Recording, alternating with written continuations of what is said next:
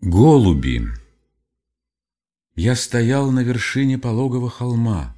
Передо мною то с золотым, то посеребренным морем Раскинулась и пестрела спелая рожь.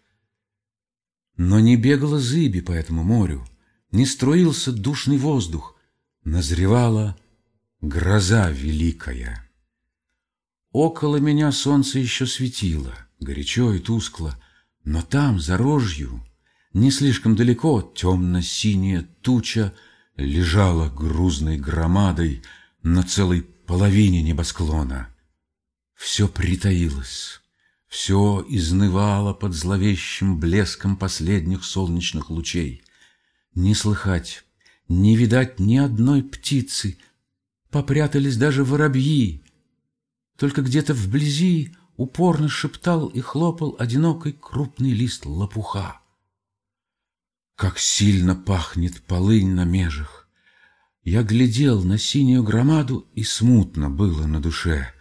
Ну, скорее же, скорее, думалось мне, сверкни, золотая змейка, дрогни гром, двинься, покатись, пролейся, злая туча, прекратит тоскливое томленье. Но туча не двигалась. Она по-прежнему давила безмолвную землю и только словно пухла да темнела. И вот по одноцветной ее синеве замелькало что-то ровно и плавно, не дать не взять белый платочек или снежный комок. То летел со стороны деревни белый голубь. Летел, летел все прямо, прямо и потонул за лесом. Прошло несколько мгновений, та же стояла жестокая тишь, но глядь, уже два платка мелькают — Два комочка несутся назад, то летят домой ровным полетом два белых голубя. И вот, наконец, сорвалась буря и пошла потеха. Я едва домой добежал. Визжит ветер, мечется, как бешеный, Мчатся рыжие, низкие, словно в клочья разорванные облака. Все закрутилось, смешалось, захлестал, Закачался отвесными столбами рьяный ливень, Молнии слепят огнистой зеленью, Стреляет, как из пушки, отрывистый гром, Запахло серой.